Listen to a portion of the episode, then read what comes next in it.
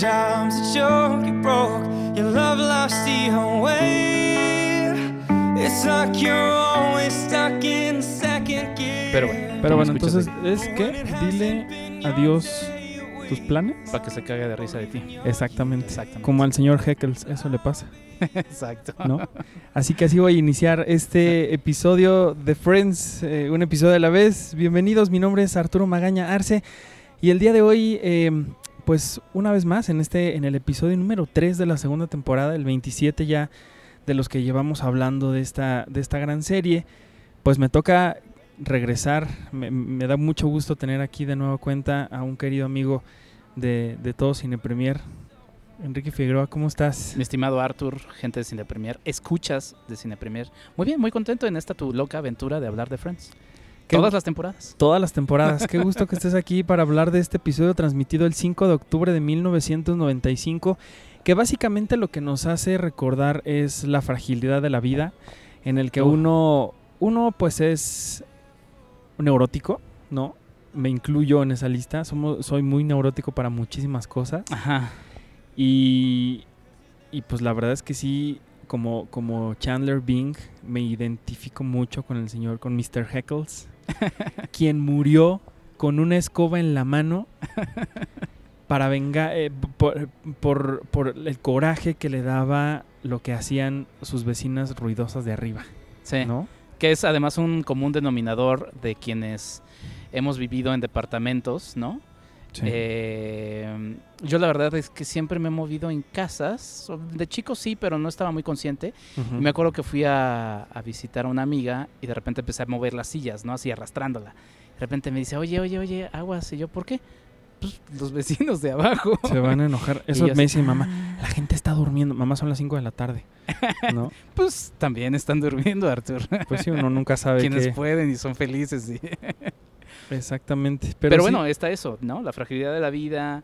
eh, de, de repente el no conectar con la gente, porque pues esta es una no empatía, dices, pues es que estoy haciendo ruido y a quién molesto, ¿no? claro. Y, y bueno, son muchos temas. Pero qué feo que, que toda la vida llevas peleándote con un vecino, ¿no? Al que odias y el que evidentemente te odia a ti. y cuando te enteras que se muere es cuando él hizo cosas que eran contra ti. O sea, en esta ocasión, Mr. Heckles se está golpeando con una escoba hacia el techo. y se muere. Estos, tre- estos seis amigos empiezan a zapatear enojadísimos porque ya están hartos de Mr. Heckles. Y después se enteran que se murió con la escoba en la mano. Sí, que además esa escena es, es graciosa porque hay, hay pocos momentos de humor negro en la serie, pero este es uno de esos, por ejemplo, porque están peleándose ahí y de repente dicen, ah, pues ya ganamos. Siguiente escena, pues se murió. Sí, corte, que, que eso es, es mucho una edición que casi no se hacía en esos momentos en, estas sitcoms, que era cortar una secuencia y, y- y- e iniciar con otra donde está el chiste, ¿no? Sí. Como estas se, se- se filmaban en, en- con audiencias en vivo, pues era muy complicado que, que a lo mejor la gente pudiera agarrar el chiste. No sé cómo le hacían, digo, porque How I Met Your Mother filmaban, editaban y se lo enseñaban al público y grababan las risas a partir ya del material filmado y editado, entonces aquí no sé cómo lo habrán hecho, la verdad. Pero es una edición muy afortunada, ¿no? Y te digo, como en, en este, o sea, sí se asoma ese, ese chiste de humor negro, pero, pero está ahí, rápido, Sí. pasa Sí, rápido, sí, ¿no? sí. Pero aparte es un, creo que es ah, dentro del humor negro que tenemos aquí, por- porque digo, rápidamente contándoles, Mr. Heckles muere, llega un abogado de él y, le- Ujú. y con Mr. Trigger, que es una de las primeras veces que lo vemos, y, y le dice, ¿dónde están estas mujeres ruidosas? ¿no? Entonces él se, él se las va y se las enseña, eh, sin albur. Y entonces eh, él le dice, bueno, ustedes son las únicas herederas de lo que Mr. Heckles dejó. Sí.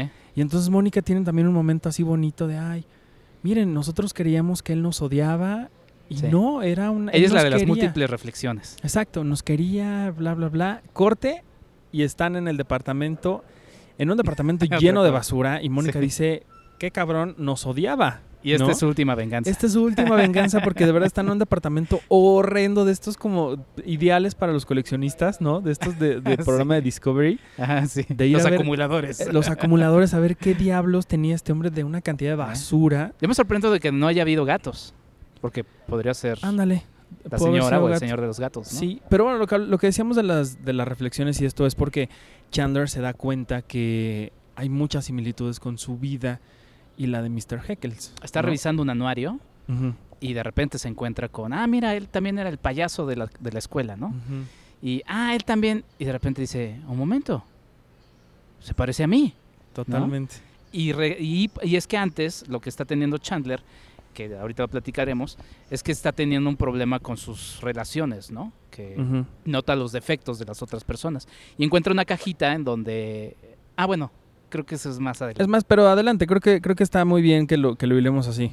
Eh, a lo que va es que se encuentra que además es parecido en este señor porque porque porque tiene también ella él pone pies grandes este garganta larga eh, pelo rojizo no entonces dice soy yo Sí. yo soy el señor Heckles y se visualiza en ese lugar que además él mismo dice da, man- da mal nombre a un basurero no porque es Sí. tan asqueroso Exacto. que hasta apena el mundo de los basureros Totalmente, sí, y es que como bien decías, Chandler acaba de cortar con alguien porque tenía este con Joan con Joan. Qué nombre tan tan noventero. por sus ¿no? enormes fosas nasales. Ándale, que sí, noventero. que, se- que es- dice él que eh, inclinaba la cabeza hacia atrás y se le podía ver el cerebro. Y estornudaba murciélagos. Sí, y empieza a enlistar como otras personas con las que salía, en, entre ellas Janis, Sí. donde sí, como bien dices, dice, pues es que tenía, pronunciaba mal las palabras, se reía muy feo, este, escupía, no sé qué. Y entonces el pobre hombre se empieza a sentir que va a terminar solo. Sí. Porque aparte es en una secuencia donde, donde él está tratando de explicar como, de, oigan, no mames, soy Mr. Heckles y de repente alguien empieza a golpear en la parte de arriba, que ahí por cierto es un error, porque arriba, Pues están ellos. eh, pero está vacío arriba. Porque pues era el señor Heckles. Ajá. Pero digamos, en el momento en el que los seis amigos están en el departamento de Mr. Heckles, arriba no hay nadie. No, por eso es el señor Heckles en, en presentación. fantasma? Exacto, exacto. Y él se da cuenta que dice, Dios mío, soy yo, porque empieza a golpearle con la escoba Sí. el, el- el- el techo. ¿No? Y que también, por cierto, hay una- un momento muy chistoso cuando Phoebe está, dice, dice, no, pues es que como que todavía lo siento aquí en el, en el, Claro. en el, en el universo y de repente grita así de, señor Heckles, ve- vete Vaya a la descansar. luz. Le dice vaya la vete a luz. la luz. Y entonces pues, todo el mundo así brinca muchísimo. Yo me reí muchísimo con esa Sí, claro. secuencia. Es que Phoebe, Phoebe. Phoebe es increíble, pero sí, sí creo que sí es muy, es muy negro, pero es muy reflexivo. Es muy como los Cohen, creo yo diría este episodio. Con Podrían haberlos dirigido. Claro, con sus respectivas distancias, Claro, evidentemente, pero sí es como muy, muy como quémese después de leerse, por así decirlo. Sí. Sí es oscura, es, es reflexiva, tiene ahí sus momentos horrendos, pero también que te tocan el corazón y que te hacen sentir como de, ay, creo que lo estoy haciendo mal. Claro. ¿no? Porque al final creo que la, la reflexión que tiene Chandler sobre todo esto es justo que le ayudan sus amigas a decirle, a ver, no, no eres Mr. Heckles, no te vas a quedar solo, no vas a morirte eh, solo en un departamento lleno de serpientes como él dijo.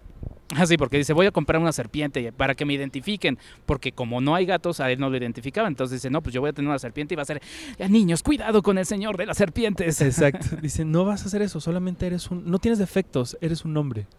que esa- ese diálogo me encanta. No sé si es peor. Ah, es cierto. Sí. Y le, y le dicen, porque todo el mundo, todos los hombres tienen esto en la cabeza, de que están saliendo con alguien y cualquier cosa, lo más mínimo que sea, es lo que hace que terminen con, con la relación. Pero le ven la virtud, porque le dicen, es que tú sí sabes lo que quieres. O sea, como sabes lo que Ajá. quieres, des- de- de- quitas todo eso que no quieres, ¿no? Entonces es una virtud. Y luego le dice Rachel, es más, estás listo para el compromiso. Y le Exactamente. dice, no, no, wow, wow, wow. y ahí no". lo espanta muchísimo. Sí, no, pues. Compromiso, Arturo. Sí, Tú sí, escuchas no. esa palabra Que- y, y no se te enchina la y piel. ya no estoy ni siquiera en el lugar donde la dice, ¿no? sí, Sales ya me voy. corriendo. Sí. Pero sí, sí, este, este episodio es muy... Me, me gusta mucho porque, porque creo que Matthew Perry brilla mucho como Chandler. O sea, Sí. lo vemos como este Chandler tonto, noble, atormentado, eh, con... Pues sí, como temeroso a estar solo, cosa que ya después se desarrolla más a lo largo de la serie, particularmente también en esta temporada. Pero sí lo vemos como muy preocupado, como muy... Pues, pues muy lindo, pues muy, muy tierno, que creo que eso hace que sea de los, al menos para mí, de mis personajes favoritos de la serie, ¿no? Como el más humano. Claro, y que además tan desesperado está que acu- acude con Janis, ¿no? Una vez más. En esta desesperación de es que si no, o sea, ella es mi última salvación, ¿no? De, no, que ya después ya ni se la aplica y pues, está embarazada y casada y le dice, no, nada más quería venir a ver tu cara de idiota. Así cuando te dijera eso, ¿no? Que yo, yo cuando lo vi dije, pero a ver, yo- yo ya estaba esperando como una línea muy chistosa de Janis cuando la ve, cuando Chandler ve embarazada a Janis y le dice, es tuyo. Y entonces él se queda con una cara así de... Sí. Y ella se empieza a reír y le dice, ¿es en serio? Tenemos como cuatro años que no estamos juntos, ¿de qué estás hablando? Pero no, ya me acordé que esto sucede muchísimo más adelante sí. en la serie, que no vamos a adelantarnos tanto.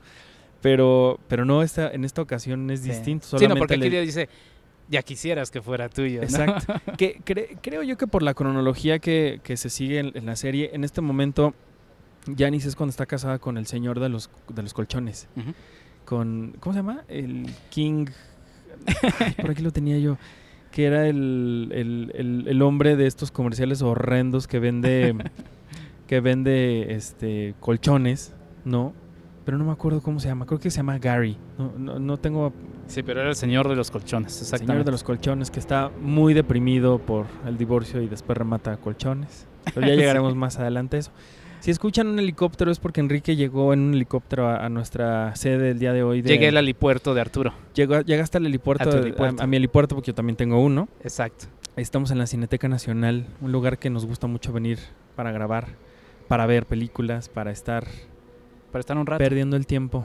Bueno, no perdiendo el tiempo, ap- aprovechando el tiempo para hablar de. Friends Exacto. o viendo cosas. Por eso están escuchando ustedes este bonito sonido ambiental Sí, exacto. De- Eso era una avispa. de Ah, la ¿cierto? ciudad. Una avispa, pero como de X-Men, ¿no? Así un pedo, Exacto, un pedo Pero bueno, bastante feo. regresemos. Regresemos a la serie porque como les decía, pues bueno, este es, eh, eh, es un episodio donde todo el mundo reflexiona sobre la relación que tiene en su vida personal con los demás. Ya hablamos de Chandler. Bueno, hay un bonito cierre. Le dice ya cuando se despide, le dice hasta luego, señor Heckles. Eh, trataremos, trataremos de no molestarle, Sí, ¿no? y Y, le- que es la que parece que va a terminar con un chiste, pero no, es justo, es un cierre muy reflexivo. Muy lindo. Muy sentido. Y le deja la escoba ahí en, en medio del departamento. ¿no? Exactamente. Que yo pensé que el departamento también se los iba a dejar. Porque se supone que es de él. Pues quién ¿no? sabe, sí es buen punto, porque además en un, en- en un punto Rachel le dice, ay, qué triste, bueno, pues sí, hablemos de dinero, ¿cuánto dinero nos dejó? no tiene dinero. No, no tenía nada. Ah, bueno. Y hablando de departamentos, pues Mónica y, y- y Rach- Rachel empiezan a pelear justamente por una lámpara en el que, que es una lámpara espantosa, la verdad. ¿No, no la pondrías, esa No, lámpara? No, ¿No? no, ¿Una lámpara O de sea, si viviera yo en Acapulco en Caleta o Caletilla, sí la pondría. Si tuviera un restaurante de mariscos. Ándale, ándale. Ahí la pondría en medio de todo. sí, exacto. Pero sí es bastante fea, ¿no? Igual el reloj este de la mujer encuerada. ah, la ese sí lo tendría yo, sí. No, qué puerco. qué horror. No, eso sí me da mucho horror. Porque además es como de esas chicas exóticas ahí, ¿no? Totalmente, sí. Pero a lo que va es que Rachel eh, encuentra estos objetos y pues sí, es que le dice, ah, claro, es que tú, Mónica, crees que es tu departamento y que yo nada más te rento un cuarto. Exacto. Entonces Rachel siente esa necesidad Técnicamente de... sí. Sí, bueno, sí, claro. Pero vamos, a lo que va Rachel es que pues quiere hacerse de sus objetos, ¿no? Totalmente. Y pues son estos objetos. Mira, sí la estoy volviendo a ver y sí tiene como un tronco, la lámpara de conchas, Sí. y tiene como dos caracoles ahí pegados. sí, sí está fea. Y Sí, Mónica, como no le gusta, porque Mónica es súper picky, Súper. le dice, es que soy alérgica a las almejas. Y Rachel le dice, pues vas a tener que comerte entonces las otras, Otras lámparas. lámparas, exacto. O sea, es como de por qué te tendría que molestar, pero sí, sí está muy fea. Que este chiste de soy alérgico a es muy recurrente en la serie. Sí. Cuando alguien dice que es alérgico a los perros y alguien que es alérgico a no sé qué. O sea, sí es... Es que creo que a veces los diálogos que, que hay en esta serie son o demas- demasiado nobles o que tratan de no hacer incomodar a los demás con, con la verdad, ¿no? Claro. Pero tú no has llegado a decir eso. Yo sí he llegado a decir, soy, alérgico, a... las bromeando plumas. algo, ¿sabes? No. ¿Tú ¿No? sí? Sí, soy alérgico a, no sé, a algo. A las conchas. Las conchas. De mar, de mar. No, yo soy alérgico, ¿sabes qué? A la gente petulante. Como vemos aquí a Ross en este episodio. Uta. Que creo que sí es uno de los episodios que son los favoritos de la gente que lo detesta. sí. Porque realmente lo que, lo que él hace en este, en este episodio es un reflejo de por qué él es este, este estereotipo como del macho de los años 90, que todavía sigue, sigue sí. bastante vigente, pero, pero lo que él dice es, él está obs- obstinado con hacerle cambiar de opinión a Phoebe porque Phoebe no cree en la evolución. Es que dice, a ver, cuando viene lo de los fantasmas, dice, señor eh, Heckles, váyase hacia la luz. Y dice, ay, como que los demás se ríen. Y dice, ¿qué? Yo no creo en muchas otras cosas y no necesariamente, como por ejemplo, en la evolución. Exacto. Y uta, ¿no? ¿Cómo? ¿Cómo que no crees en algo que es científicamente comprobado? Sí. Y que bueno, es, es su trabajo, ¿no? Es su trabajo, pero además sí es este, este Ross obstinadísimo en querer que la gente piense igual que él. Que hay un momento maravilloso cuando Phoebe lo encara y le dice esto. O sea, ¿cómo es posible que no puedas tolerar que yo no creo lo mismo que tú, que no pensamos igual, Sí. ¿no? Que no hay una pequeña posibilidad de que lo que yo estoy diciendo sea real. Tú quieres que tener toda la, la razón siempre, no sé qué. Bueno, un momento maravilloso de Phoebe. Lo argumenta muy bien porque además sí se va a hechos, ¿no? Digo, yo medio investigué ahí también, por ejemplo. Si hay a- a- en estadísticas de febrero, 18% de los estadounidenses no creen en la evolución. O sea, Ay. también es una es un asunto Seguro ahí que- son los supremacistas blancos, oye, una cosa Pero así. bueno, de todas maneras el argumento de Phoebe no es tanto eso, ¿no? Sino el asunto de, como dices, porque dice, a ver, hace 500 años, ¿no? Ahora que estamos en, todo lo de la llegada de, bueno, de Cortés y todo eso, hace 500 años la gente te- pensaba que la Tierra era plana. Los grandes científicos lo pensaban. Como, ¿por qué crees que ahorita tenemos la capacidad de conocer todo, no? Y le dice, no, acepta que hay una mini, micro, súper minúscula posibilidad. Y que al final esto lo que, lo que lo que hace Phoebe es retar a Ross para debilitarlo y hacerlo que le diga, bueno, a lo mejor creo que tiene razón. Y Phoebe le dice, wow, ¿no? Qué débil Yo nada más te estaba jodiendo, ¿no? Porque yo antes sí no creía muchas cosas en ti, pero te respetaba. Y ahora ni eso, ¿no? Cobarde. Y entonces lo, de- lo destruye. Absolutamente. Y, lo, y deja que se vaya. Y de verdad por eso creo que Phoebe, aunque a veces no tiene tan, sobre todo en estas primeras temporadas, no tiene tantas participaciones e interacciones como el resto de los amigos, creo que los momentos que ella tiene son maravillosos porque hacen y demuestran muchas cosas también como que incluso hoy siguen resonando, como este tema de... De, de, de Ross siendo un hombre macho obstinado que quiere Sí. que las mujeres crean igual que él. Y otro momento que después lo hablamos en esta temporada, que es cuando ella le habla a Rachel sobre qué onda, o sea, ¿cómo, cómo que tú no vas a hacer algo que tu novio no te deja? Que estamos en 1922, o sea, eres una mujer empoderada, tú puedes hacer lo que se te dé la gana, no mames, por Dios, hazlo. Entonces creo que, que Phoebe ya después se le, se le bota la canica y dice otras cosas, pero tiene momentos muy buenos. No, muy y aquí como dices, lo debilita no como científico, no como... Lo debilita no como persona tampoco, lo debilita como el macho que, Sí. que es. Entonces Sí, es, sí. es un gran momento. Ese es un gran Porque momento. además se va todo obstinado, se va todo sentido, ¿no? Agarra su maletita y dice como... Pone una cara, es una situación así totalmente destruido. Yo creo que se ha de haber ido a llorar. Totalmente. Y es chistoso que, que Lisa Kudrow en la vida real tuvo un, una... No sé si una licenciatura en biología o, o- o- o qué, pero sí tuvo algo que ver con biología. Estudió biología en la vida real. Entonces ella hablando de estas cosas me imagino que debe haber sido muy chistoso en, en esta, en esta temporada. Pero pues bueno, como ustedes ya se habrán dado cuenta, hoy estamos, miren, nos fuimos como gorda en tobogán hablando Sí, de todo al mismo tiempo porque hoy el tiempo nos apremia, así que me gustaría, amigo, preguntarte si quieres comentarnos algo más de este episodio antes de que nos despidamos.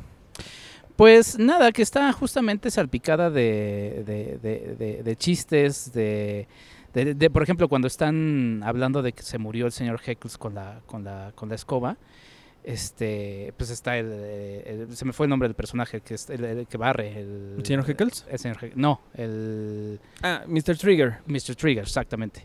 Que les dice, sí, es que yo también hace un ratito estaba barriendo y pues pude haber sido yo, ¿no? Sí. Y de repente Ah, Chandler sí. dice, ah, no, Ross le dice, este, barrer, pues sí, es que nunca se sabe, ¿no?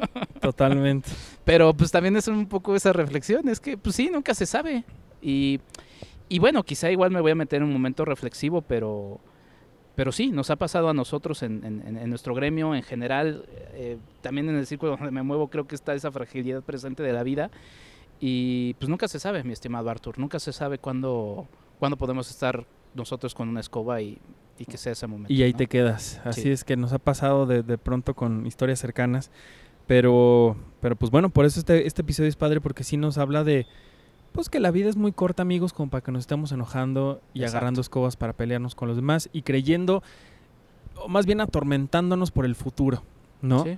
Eh, si ustedes están como Chandler diciendo me voy a quedar solo, me voy a morir solo, me voy a comprar una serpiente, voy a espantar niños, relájense un poco, respiren, escuchen otra vez este episodio o vean o escuchen los, los otros que, que tenemos ya y pues disfruten la vida porque O literalmente motados en su macho porque ustedes tienen la verdad absoluta.